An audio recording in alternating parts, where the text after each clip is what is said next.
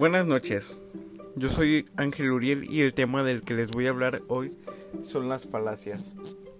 ¿Qué es una falacia? Se puede decir que es un engaño o mentira, pero en la lógica este es un argumento que en su momento parece válido, pero en realidad no lo es.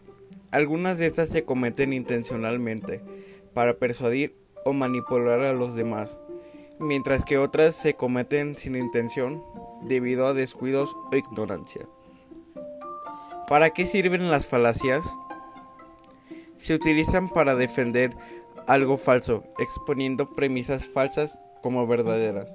Se trata de un razonamiento que aparenta ser lógico, pero cuyo resultado es independiente de la veracidad de las premisas.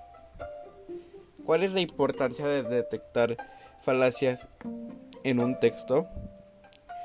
No solo te liberan de creencias infundadas, también te darán las herramientas para desvirtuar los argumentos que se te presentan de forma defectuosa. Esto no siempre es fácil. ¿Cómo se utilizan las falacias? Se utilizan las falacias para obtener algo que sabe no podría conseguir de otro modo que no sea a través de la apelación de la falsedad. Su intención no es, no es precisamente, perdón, dañar, sino obtener un beneficio de ellas. A continuación, daré los 10 tipos de falacias lógicas y argumentativas. Número 1. Falacia ad hominem. Los ataques personales son contrarios a los argumentos racionales. En la lógica y retórica, un ataque personal se llama ad hominem, que en latín significa contra el hombre. Número 2. Falacia del hombre de paja.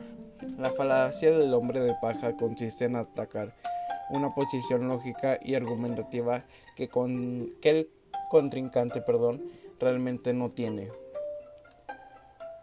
Es una forma sencilla de hacer creer que la posición de uno parezca más fuerte de lo que es. Usando esta falacia los puntos de vista del oponente se caracterizan como absurdos y poco fiables. Número 3. Falacia de la apelación a la autoridad. Esta falacia argumentativa ocurre cuando hacemos mal uso de una autoridad. Número 4. Falacia de la falsa equivalencia. La falacia de la falsa equivalencia se da cuando una palabra, una frase o una oración se usa deliberadamente para confundir, engañar o inducir a error, al sonar como si dijera una cosa pero en realidad se dice otra. Número 5. Falacia populista. Supone que algo es cierto porque otras personas están de acuerdo con la persona que lo firma. Eso es, se acepta algo que se dice porque es popular. Número 6. Falacia del costo hundido. Este tipo de pensamiento se convierte en una falacia cuando comenzamos a pensar que deberíamos continuar con una tarea o proyecto debido a todo lo que hemos puesto en él sin tener en cuenta los costos futuros en los que probablemente incurramos al hacerlo. Número 7. Falacia circular. Ocurre el argumento de una persona simplemente repite lo que ya asumió de antemano y no llega a ninguna nueva conclusión. Número 8. Falacia de la generación apresurada. Una generación apresurada es una declaración general sin evidencia suficiente para Esta se produce a partir de la prisa por llegar a una conclusión, lo que lleva a la persona que argumenta a cometer algún tipo de suposición ilógica. Número 9. Falacia del falso dilema. Ocurre cuando fallamos al limitar las opciones a únicamente dos, cuando de hecho hay más opciones para elegir. A veces las opciones son entre una cosa, la otra o ambas juntas. Número 10 y última, falacia de la correlación y la causalidad.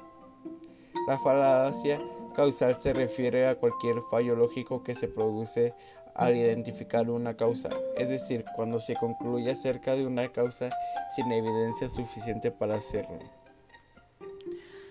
De mi parte sería todo y muchas gracias.